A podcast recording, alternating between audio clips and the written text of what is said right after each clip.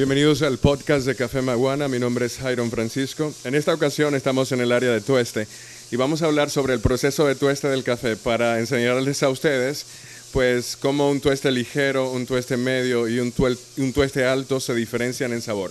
Ese es básicamente el conocimiento que vamos a aprender hoy.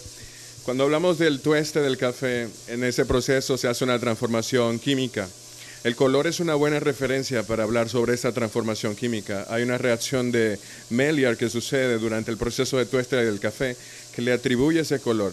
Sin embargo, el color no es el único indicativo sobre el nivel de tueste que tiene un café. Es decir, que un café que luzca, por ejemplo, por afuera de un color oscuro, no quiere decir que por dentro sea así. Imagínense ustedes cualquier cosa que ustedes cocinen y que no se cocine adecuadamente, va a resultar de la misma manera. Por afuera va a estar eh, bien eh, dorado, pero por dentro puede estar crudo. Eso sucede con el café. Sin embargo, se han creado estos tres términos para hablar sobre el café a modo general, que es un tueste ligero, un tueste medio y un tueste alto. En el caso del café de tueste ligero, ustedes van a tener como resultado un café que tiene una acidez elevada y una dulzura elevada. Y estas cualidades las obtiene porque obviamente hay azúcares y carbohidratos que no van a transformarse demasiado y van a generar compuestos de sabor y compuestos volátiles que van a tener esas características. El café de tueste ligero no es un café que tiene mucho cuerpo, es decir, no pesa mucho en la boca. Imagínense el cuerpo como, por ejemplo, si ustedes comparan el té con la leche, la leche tiene más cuerpo, a eso me refiero con cuerpo, es a esa textura, a ese peso que tiene ese elemento en la boca, ese líquido. El café de tueste ligero tiene una acidez elevada, acidez es la brillantez que produce en la boca y se pueden apreciar muchos atributos frutales, aromáticos del café, pero más a nivel de fragancia, más que de aromas. En el café de tueste medio se van a desarrollar un poco más esos aromas, no tanto la fragancia. La fragancia va a empezar a perderse en el caso del café.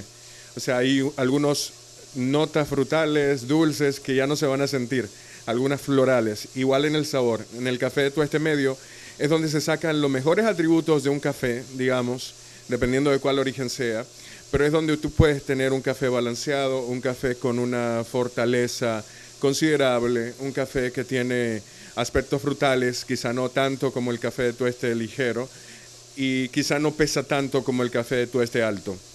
Y piensen ustedes en que las transformaciones que ocurren en estos cafés son las que hacen que tengan estas características. Un café de tueste medio va a estar como a la mitad de cada cosa.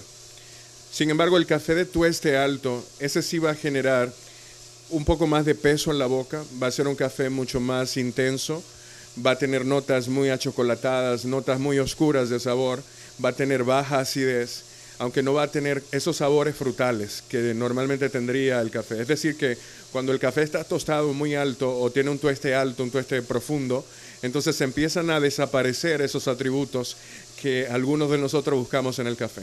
Yo te recomiendo que pruebes diferentes tuestes del café para que vayas conociendo diferentes sabores, porque en uno u otro tueste tú vas a encontrar resultados diferentes. Espero que hayas aprendido algo nuevo hoy sobre café y te espero en la próxima entrega del podcast de Café Maguana.